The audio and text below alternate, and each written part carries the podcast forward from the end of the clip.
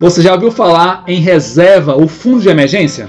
Esse é um assunto que você precisa dominar e colocar em prática urgente. Ainda mais numa época de crise como essa que estamos passando. Então, se você já sabe o que é o fundo de emergência, mas não colocou em prática, ou ainda não sabe de forma alguma, segura aí que a gente volta já.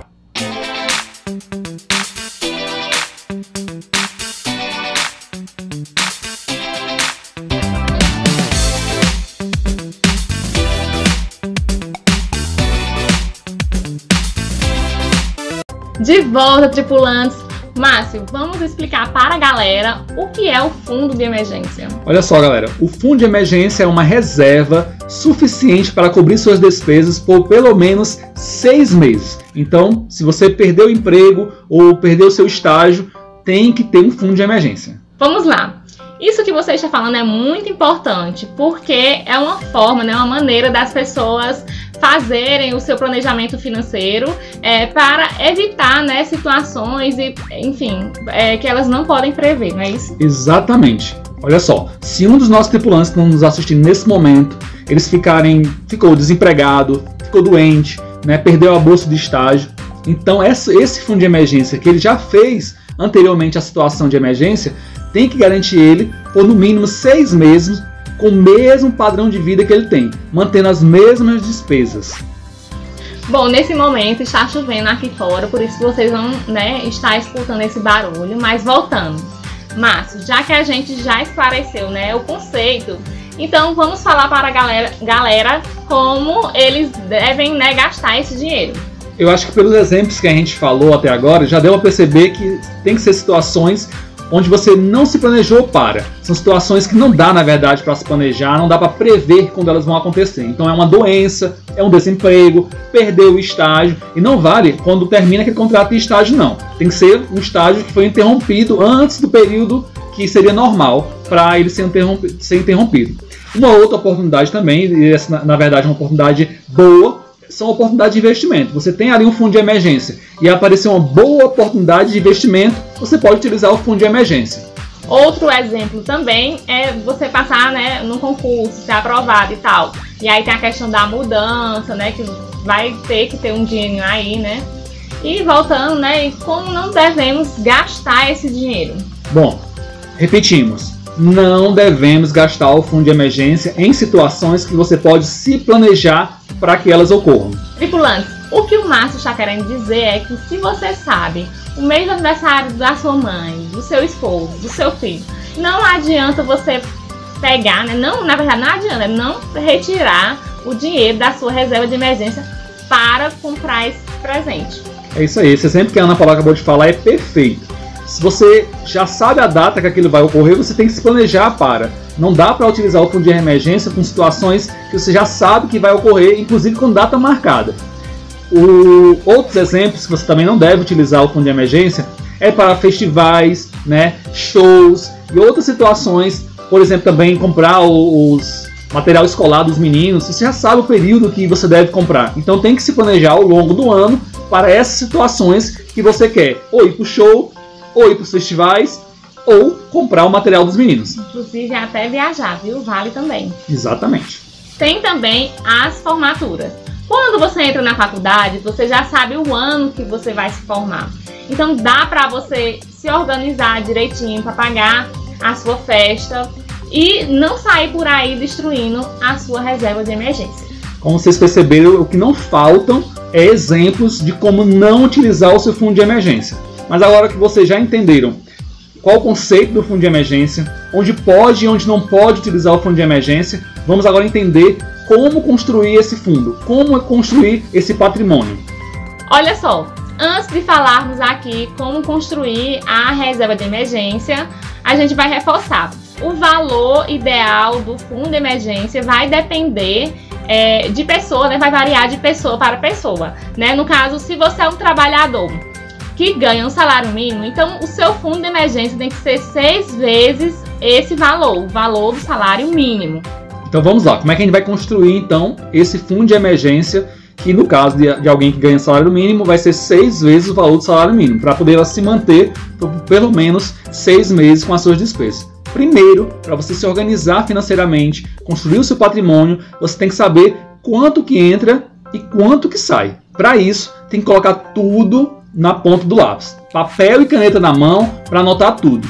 Quanto é que está entrando todo mês? Quanto é que entra em todas as contas das pessoas que tá lá na sua família, faz parte do seu grupo da, da sua família. E quanto é que sai? Depois que você fizer isso, você vai saber quanto é que dá para guardar. Porque se você não sabe quanto é que está sobrando e se está sobrando, como é que vai guardar alguma coisa?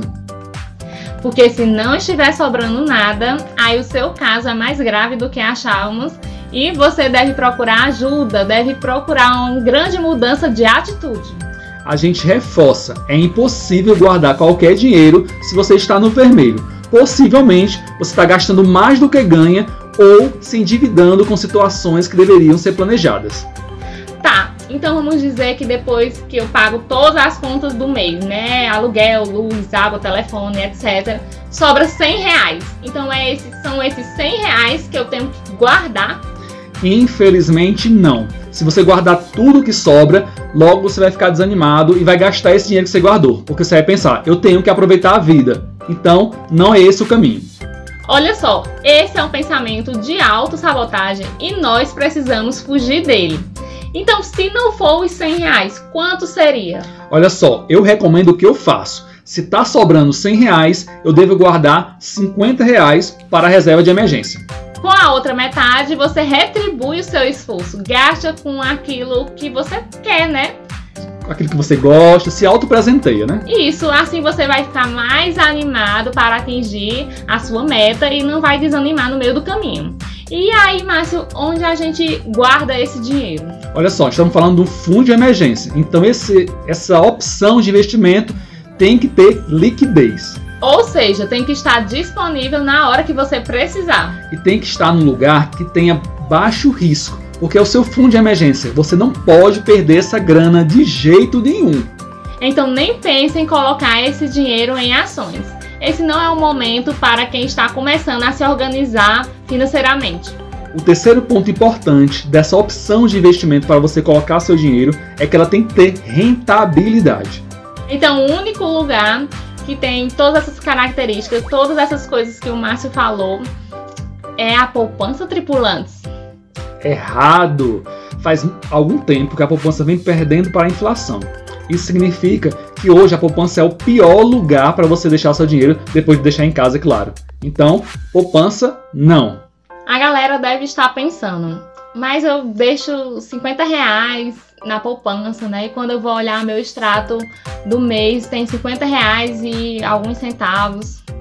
É, isso é verdade, mas esse valor que vai, sendo, que vai rendendo lá na conta não é suficiente. Por exemplo, quando eu comecei a ganhar meu próprio dinheiro, eu já comecei a ajudar em casa e eu ia à feira no final de semana para comprar carne, verdura, enfim, essas coisas que a gente compra na feira livre. Isso. O Márcio me falou, tripulante, que ele levava 30 reais para fazer a feira livre e dava para comprar tudo. É isso aí.